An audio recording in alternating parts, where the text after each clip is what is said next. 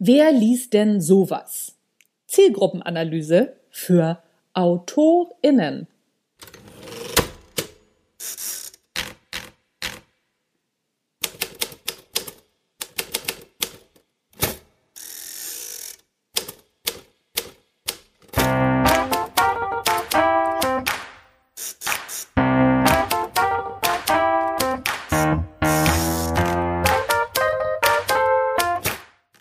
Zusammen und herzlich willkommen beim Erfolgreich Schreiben Podcast, der Lieblingspodcast rund ums Schreiben, in dem erfolgreiche AutorInnen ihre Schreibgeheimnisse verraten und aus ihrem Leben plaudern. Außerdem kommst du praktische Schreibtipps, Impulse, Motivationskicks, ach, Hütz mit dem Mütz. Mein Name ist Anja Niekerken und ich freue mich, dass du dabei bist.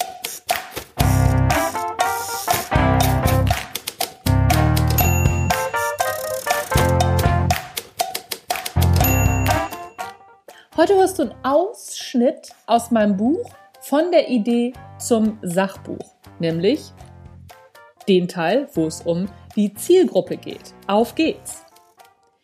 Die Zielgruppe ist einerseits das Allerwichtigste und wird doch am häufigsten vernachlässigt. Bücher schreiben ist ja ganz schön, aber wenn sie keiner liest, ziemlich überflüssig. Sei denn, du willst einfach nur ein Buch mit deinem Namen in deinem Regal haben dann kannst du die Zielgruppe auch getrost vergessen. Dann brauchst du nämlich einfach nur eine Druckerei, die dir dein Buch druckt. Allerdings gehe ich jetzt mal davon aus, dass du auch veröffentlichen willst. Sonst würdest du diesen Podcast ja nicht hören.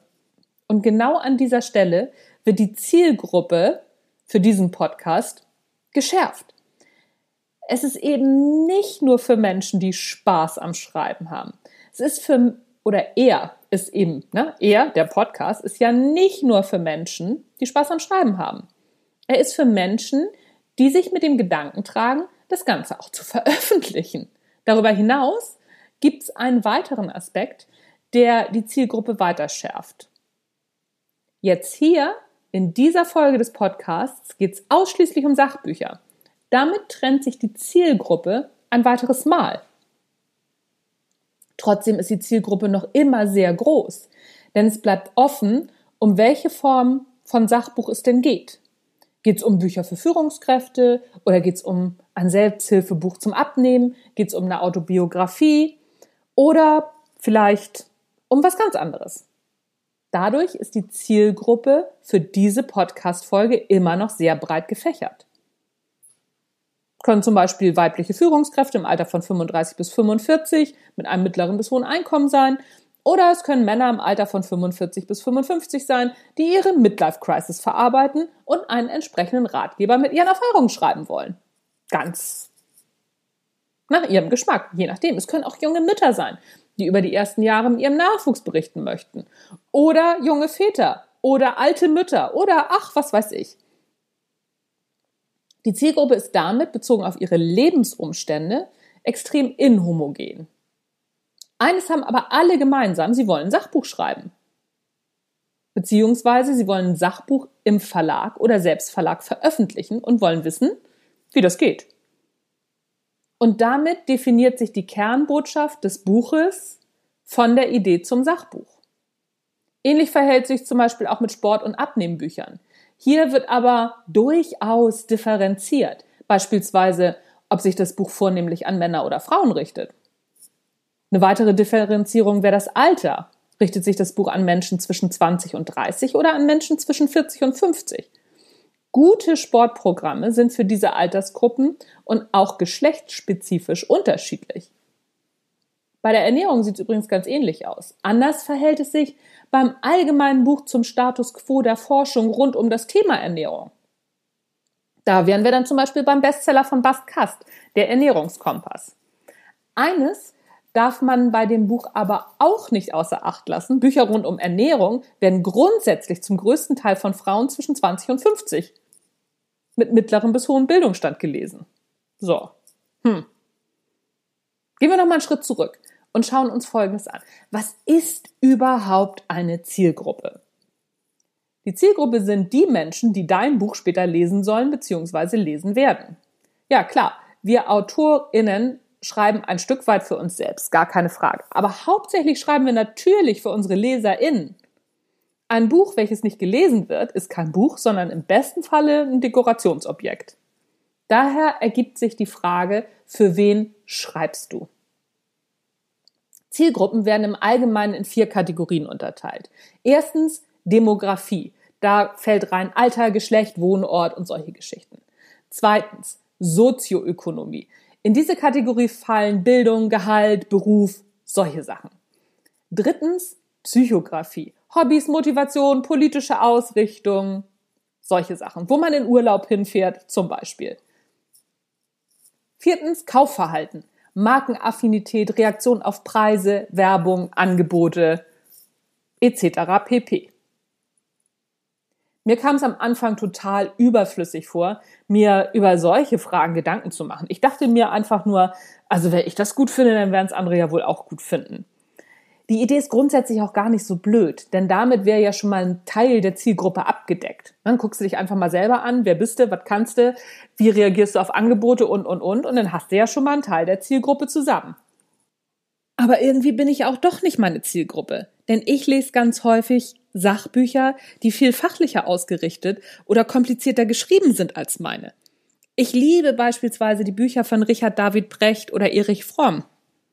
Allerdings weiß ich auch genau, dass ich Prechts Wer bin ich und wenn ja, wie viele nach dem ersten Leseanlauf erstmal vor ein paar Jahren beiseite gelegt habe, weil es war mir am Anfang viel zu kompliziert und da hatte ich gar keinen gar keinen Kopf mehr für nach der Arbeit damals. Vielleicht ist so unbewusst auch die Idee entstanden, populärwissenschaftliche Bücher in eine einfache, humorvolle Sprache zu kleiden auch wenn ich gerne mal im Feuilleton Erwähnung finden würde, für die Zielgruppe schreibe ich halt aktuell einfach nicht. Ich schreibe für Menschen, die sich für psychologische Zusammenhänge interessieren, aber keine wissenschaftlichen oder philosophischen Abhandlungen lesen wollen. Damit unterscheidet sich meine Zielgruppe von der Prechts schon mal ganz gewaltig in ihren Vorlieben. Vermutlich ist auch der Bildungshintergrund ein anderer. Während Precht für eine Zielgruppe mit hohem Bildungsstand schreibt, schreibe ich für eine Zielgruppe mit mittlerem bis hohen Bildungsstand. Kommen wir einfach mal zur Zielgruppenanalyse. Es ist ganz einfach, wie du Personas kreierst. Personas sind fiktive Personen, für die du tust, was du tust. Mit anderen Worten, du stellst dir einfach deine LieblingsleserInnen vor, für die du schreibst. Aber nicht ganz. Du stellst dir die LeserInnen vor, deren Problem dein Buch löst. Deine Persona zu kennen, hilft dir, nicht nur nachher fürs Marketing, sondern auch während des Schreibens. Wenn du mal feststeckst oder eine Schreibblockade hast, dann kannst du mit deiner Persona in Dialog treten und sie fragen, was sie jetzt wissen muss. Das kann enorm helfen. Darüber hinaus hilft es dir, einen einheitlichen Schreibstil beizubehalten. Wenn du deine Persona oder Personas so oft wie möglich vor deinem inneren Auge hast und praktisch für sie schreibst. Ich gebe dir mal ein Beispiel aus meinem Buch Das Geheimnis richtigen Zuhörens. Ursprünglich hatte ich das mal für eine allgemeine Zielgruppe geplant, wurde durch den Springer Verlag, in dem es nachher erschienen ist, aber dann in den Business-Kontext gesetzt, also für Führungskräfte geschrieben. Und der Verlag hat folgende Zielgruppe. Alter 25 bis 65, Geschlecht männlich oder weiblich, vorwiegend aber männlich Beruf angehende Führungskraft, junge Führungskraft oder Führungskraft, also gestandene Führungskraft oder auch Vertrieb. Herkunft deutschsprachiger Raum. So, das schränkt die Zielgruppe zwar ein wenig ein, ist aber immer noch ganz schön heterogen. Und daraus lassen sich dann verschiedene Personas entwickeln. Ich gebe dir ein Beispiel mit von einer tatsächlichen Persona, die ich für dieses Buch entwickelt habe. Und zwar ist das der Leon Müller. Leon Müller ist 27 Jahre alt, Beruf Produktmanager einer Versicherung, High Potential im Förderprogramm des Versicherers. Wer nicht weiß, was das ist, High Potential sind die Leute, die ein super Top-Abi gemacht haben, ein Tip-Top-Abi, ne, nicht nur Tip-Top-Abitur, habe ich ja schon gesagt, äh, Tip-Top-Studium hingelegt haben und dann gejagt worden sind von den ganzen Großkonzernen, um dort als Führungskraft rangezogen zu werden, beziehungsweise ausgebildet zu werden. Herkunft Köln, fand ich ganz gut, weil viele große Versicherer in Köln sitzen. Bedürfnisse, Grundlagen der Psychologie und der Kommunikation vertiefen, eingängige Sprache. Leon hat natürlich in seinem Studium das alles schon mal gemacht, Psychologie und Kommunikation. Aber da fehlt ihm noch so ein bisschen was und da hätte er gerne mehr drüber gewusst. Eingängige Sprache, klar, der arbeitet zwölf bis 14 Stunden am Tag, naja, oder zehn bis zwölf, je nachdem. Auf jeden Fall ziemlich viel, ist abends dann kaputt und will dann natürlich nicht mehr so viel, beziehungsweise kann dann auch nicht mehr so viel Gehirnschmalz auf so ein Buch verwenden. Das sollte dann eingängig sein, leicht verdaulich, trotzdem ihm aber noch was Neues bieten. Befürchtung ist unsicher aufgrund seines Mangels an Führungserfahrung allgemein und gegenüber älteren Arbeitnehmern aufgrund ihres Alters. Ja klar, der ist ja auch nicht blöd, der merkt das natürlich auch, dass die Älteren sagen, ja, ja, was will der Jungspund denn hier? Kontaktpunkte. Der sucht über Google, Amazon, der hört Führungspodcasts, der guckt auf YouTube zum Beispiel TED Talks und Gedankentanken, alles zum Thema Führung und Psychologie und was alles so dazugehört. Dann habe ich ihm noch ein Zitat in den Mund gelegt, das lautet, ich bin Leon und bin im High Potential Programm eines großen Versicherungskonzerns und werde zur Führungskraft aufgebaut. Meine Ideen einzubringen und in einem großen Unternehmen mitzugestalten macht mir Spaß. Leistung, auch über die normale Arbeitszeit hinaus, ist für mich selbstverständlich. Mir ist bewusst, dass ich mir den Respekt der älteren Führungskräfte und Arbeitnehmer verdienen muss. Das tue ich durch Leistung. Ich merke aber auch, dass ich manchmal vor Problemen stehe, die ich durch Leistung alleine nicht lösen kann. So, das Beispiel ist jetzt noch nicht besonders detailliert. Es fehlen noch so Hobbys, Vorlieben und so weiter. Warum ist das wichtig? Naja, zum Beispiel kann man aus dem Hobbybereich Beispiele bringen und die in den Führungsalltag transferieren. Das würde zum Beispiel auch gehen. Je detaillierter eine Persona angelegt ist, desto einfacher ist es, für sie zu schreiben. Aber nicht nur das. Am Ende hängt natürlich auch das Marketing von deinen Personas ab wie man an den Kontaktpunkten auch schon ganz gut erkennen kann. Wenn du zum Beispiel weißt, welche Zeitungen der Leon liest, dann weißt du zum Beispiel auch oder die PR deines Verlages weiß, in welchen Zeitungen sie Artikel lancieren könnten. Es macht also durchaus Sinn, schon zu Beginn ein möglichst genaues Bild von den LeserInnen zu haben. Denn je genauer dein Bild ist, umso relevanter kannst du für deine Zielgruppe schreiben. Mein Tipp, lege dir drei bis fünf Personas für dein Buch an. Ich lege mir tatsächlich immer fünf Personas für mein Buch an oder für meine Bücher an.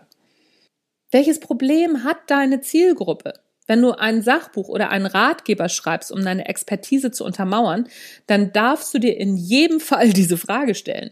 Denn genau diese Frage ist eine grundsätzliche Frage auch für dein gesamtes Business, wenn du Trainer, Speaker oder Coach oder Experte auf irgendeinem Gebiet bist. Denn dann löst du ja Probleme für einen Kunden. Der Autor und Trainer Georg Jocham stellt gemeinhin die Frage nach dem Schmerz des Kunden oder eben danach, welches Problem du für deinen Kunden löst. Mit einem Buch, welches dich als Expertin ausweisen soll, ist es im Grunde nicht anders. Die LeserInnen haben ein Problem, und interessieren sich besonders für ein Thema und dein Buch ist die Antwort. Am Beispiel von Montags muss ich immer kotzen, ist dieses Prinzip ganz gut nachzuvollziehen. Das war mein erstes Buch, was ich in einem größeren Verlag veröffentlicht habe. Im Grunde sagt nämlich der Untertitel schon aus, welches Problem dieses Buch löst. Erste Hilfe gegen Arbeitsübelkeit. Mit anderen Worten, wenn du keinen Bock zur Arbeit hast, hier kannst du Hilfe finden. Das Buch richtet sich an Menschen, die von ihrer Arbeit frustriert sind. Zugegeben, das ist eine ziemlich breite Zielgruppe, aber in diesem Fall orientiert sich die Zielgruppe am Problem. Damit fällt dieses Buch eher in die Kategorie Ratgeber. Nehmen wir ein anderes Beispiel. Das Buch Schneller Entscheidungen bekommen, die besten und effektivsten Methoden von Georg Jocham. Jochams Zielgruppe sind Projektmanager und Führungskräfte, in großen Unternehmen. Und damit ist die Zielgruppe klar umrissen. Denn das Problem, welches er adressiert, kommt in der Regel nur in solchen Positionen beziehungsweise Unternehmen vor. Es geht um das Problem, dass man für die eigene Arbeit von irgendjemandem eine Entscheidung braucht, diese aber nicht oder nicht rechtzeitig bekommt, obwohl man Stunden mit den Entscheidungsvorlagen beziehungsweise Erklärungen verbracht hat. Jocham erklärt in seinem Buch, woran es liegt und wie man vor allem das ändern kann. Ein ziemlich spezielles Problem einer sehr klar definierten Zielgruppe.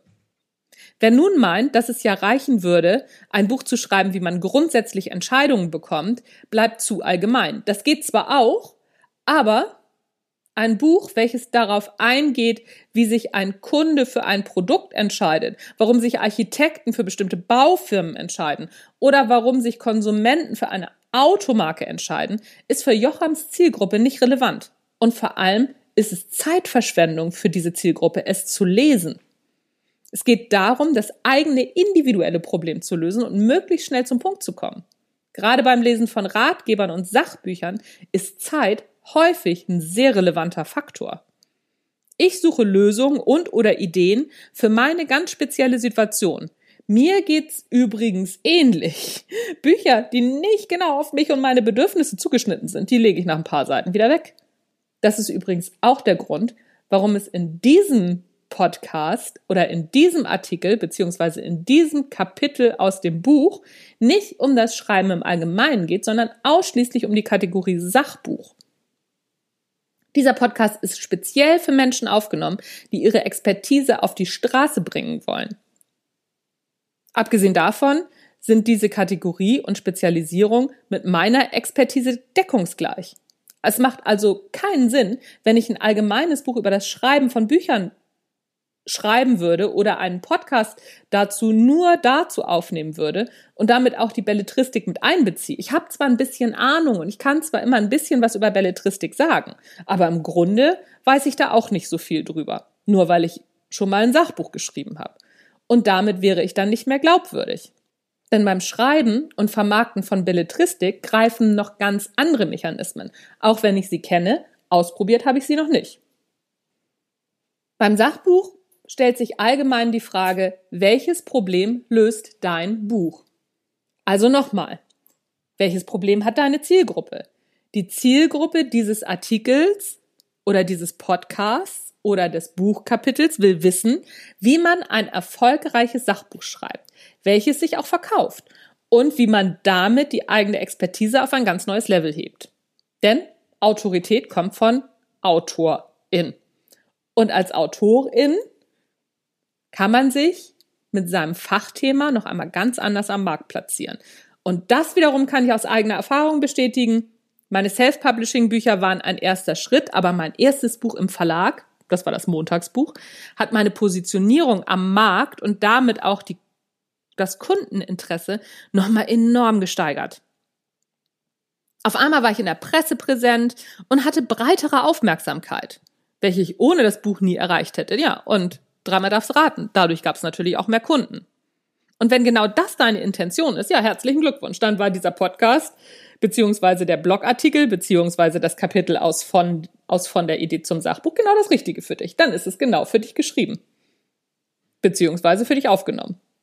Das klingt vielleicht etwas vermessen, aber treten wir einfach mal den Gegenbeweis an. Stell dir vor, ich hätte geschrieben oder erzählt, dass ich mich seit Jahren mit dem Schreiben befasse und so viel darüber gelernt habe, dass ich das an dich weitergeben möchte. Ja, hm. Das passt irgendwie, wirft aber noch ein paar Fragen auf, oder?